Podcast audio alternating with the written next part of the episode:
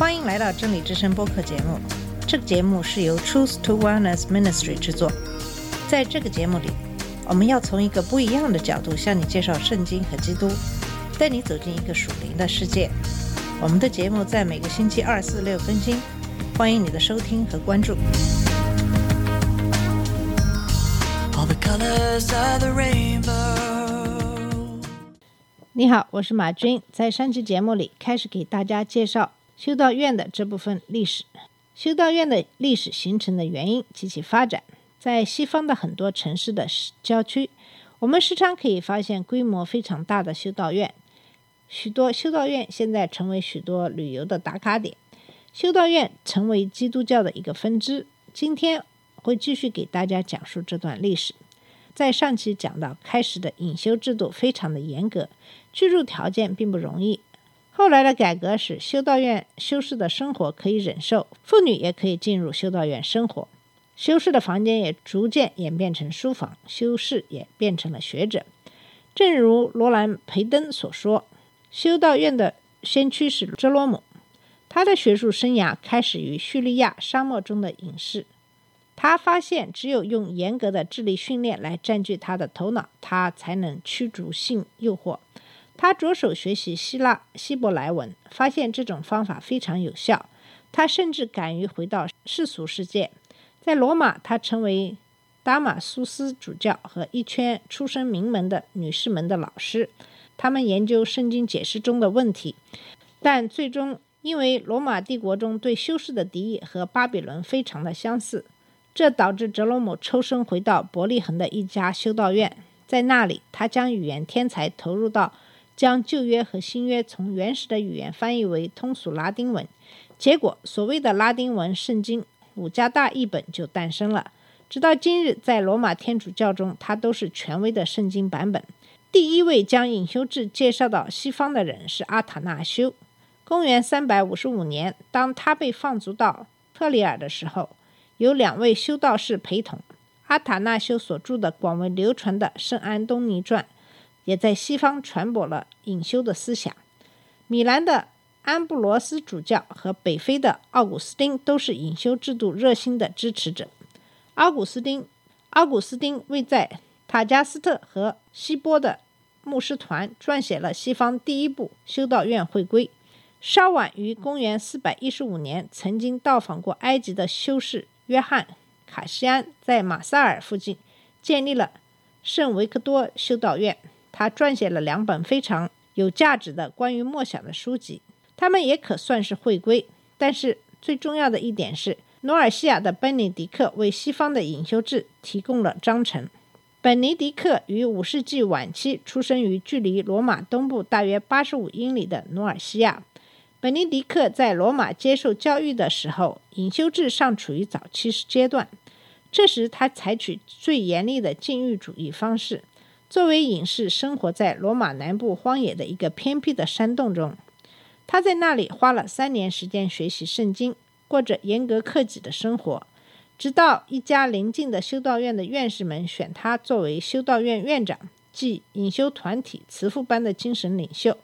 本迪尼克制定的严格的纪律令他们感到厌烦。当修士们试图毒害他的时候，本迪尼克险些丧命。他在一处山洞中离群索居一段时间，但是嫉妒的反对者将这个智者从这个地区赶走了。公元529年，在距离罗马东南85英里的卡西诺山上，本尼迪克奠定了欧洲最著名的隐修院，就是本尼迪克修会母会的基础。本尼迪克为该修道院撰写了著名的会规，在这里，他教导、宣讲，过着隐修院中的敬虔的生活，直到公元542年去世。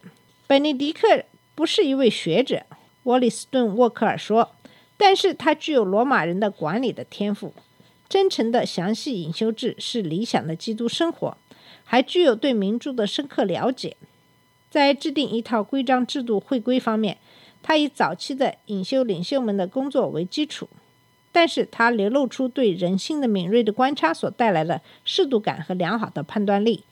他认识到隐修制具有各种危险，许多僧侣过着与他们誓愿不相称的生活，一些人并不比流浪汉好多少。他说，这些罪恶源于缺乏纪律，因此，本尼迪克把纪律作为基本原则。但他意识到，纪律不能成为普通人的重恶，它是这种不同寻常的约束与某种程度的自由度的结合，这使本尼迪克会归与众不同。很明显，这位圣徒认为隐修生活是在充满敌意的世界中捍卫基督的属灵要塞。就其本身而言，他的纪律就是生活的必不可少的一部分。没有人应该参与要塞的服务，除非这个人起码尝试过这样的生活一年的时间。在这段时间，见习修士可以自由的离开。在考验期之后，未来的修士要发三重永远隔离城市、终生生活在修道院中的誓言，守平贞洁和顺服于会规和修道院的领袖。修道院的管理权归于一位院长，而本尼迪克的智慧最能体现在他对权力行使的规定中。一方面，每位修士发誓要绝对服从院长的命令，即使这些命令对他来说看上去不可能实现；另一方面，院长由修士自己选举产生，只有在得到全体的判断之后，他才能对主要的事物做决定。本尼迪克的智慧过人，他充分认识到，一个明智的人，即使在理论上具有绝对的权威，在极其重要的事物上，也不应当拒绝他人的忠告。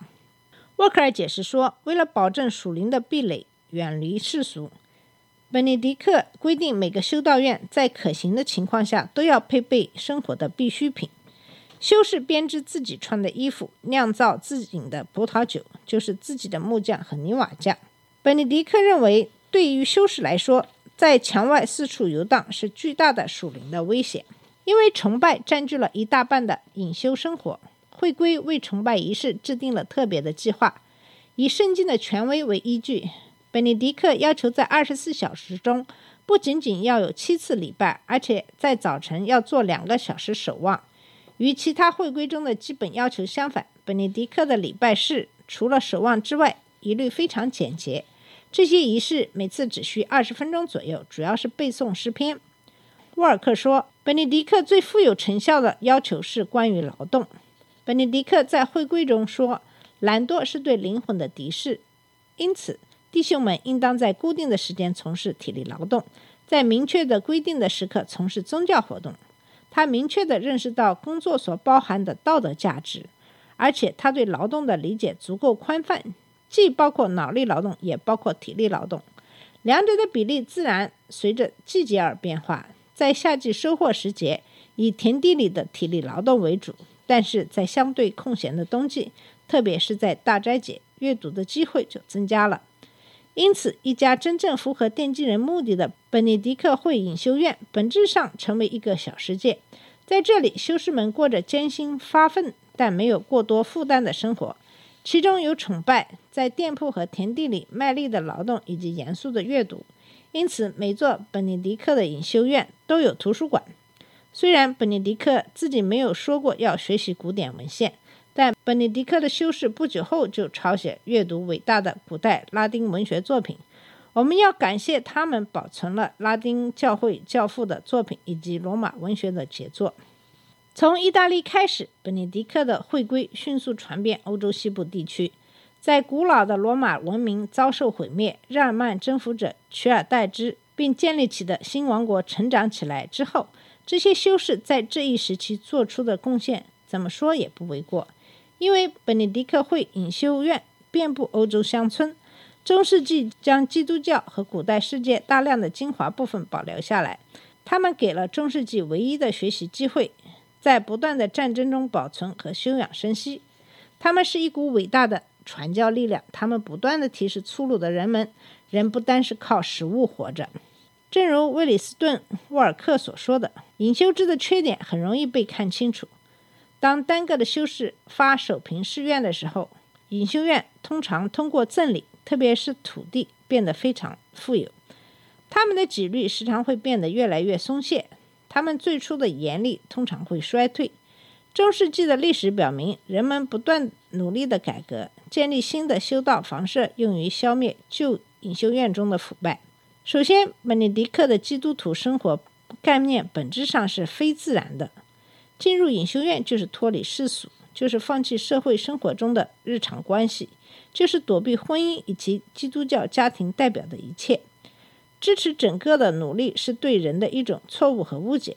修士说，灵魂像囚犯受缚于牢狱一样，受缚于肉体。这并不是圣经的人生观，它产生出隐修制中的根本缺陷。如今人们已经清楚这些错误，但这并不代表这些错误对于摇摇欲坠的罗马帝国或中世纪的人们来说是显而易见的。对于他们来说，一般说来，隐修隐修呼召似乎是真正的基督徒的生活方式。我们也不应该注意到修道主义的弊端时，低估了修道士在欧洲历史的艰难时期为基督教和文明的传播和发展做出的巨大贡献。好了，我们今天的节目就到这里。今天的节目主要给大家介绍了隐修制的一些有关知识。谢谢你的收听，我们下次节目再见。